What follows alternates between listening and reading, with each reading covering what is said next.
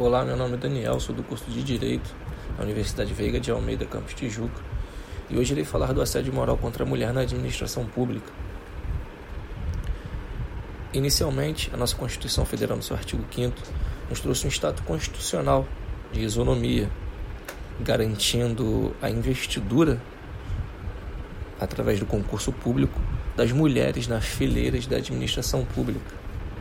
E com o desenrolar do tempo, alguns princípios constitucionais, entre, dentre eles a eficiência, trouxe alguns parâmetros de avaliação no qual o servidor público garantia, adquiriria a estabilidade.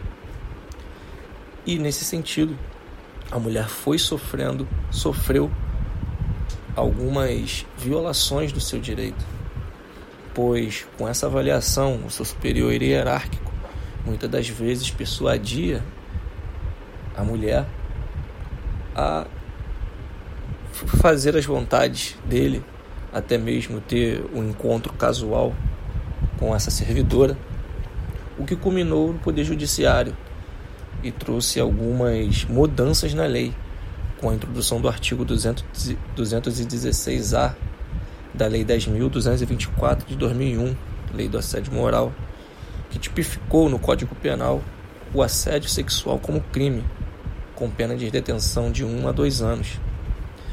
Vale lembrar ainda de jurisprudências do STF e STJ a respeito do assédio moral, que culminou no reconhecimento em improbidade administrativa pela Lei de Improbidade Administrativa, o assédio sexual contra as mulheres, o assédio sexual e moral contra as mulheres. Vale lembrar que o ODS 10, Redução das Desigualdades, ele prega no, no seu item 10.4 adotar políticas, especialmente fiscal, salarial e políticas de proteção social e alcançar progressivamente uma maior igualdade até 2030.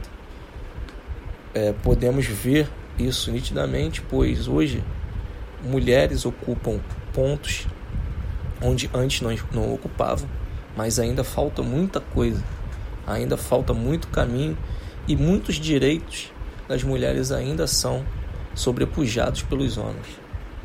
Vale destacar o artigo 1, inciso 3 da Constituição, onde fala da dignidade da pessoa humana.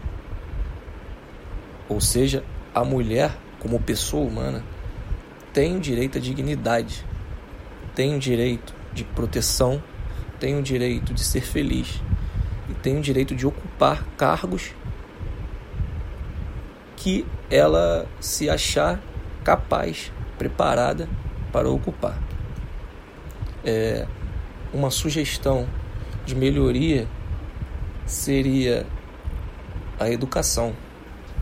A educação em todos os níveis de ensino, orientando os jovens e educando, acima de tudo, os adultos e idosos, pois nem todos esses adultos e idosos têm conhecimento, têm noção do que esses grupos minoritários, principalmente a mulher, sofrem no dia a dia, seja em casa, seja no trabalho, seja na, na condução.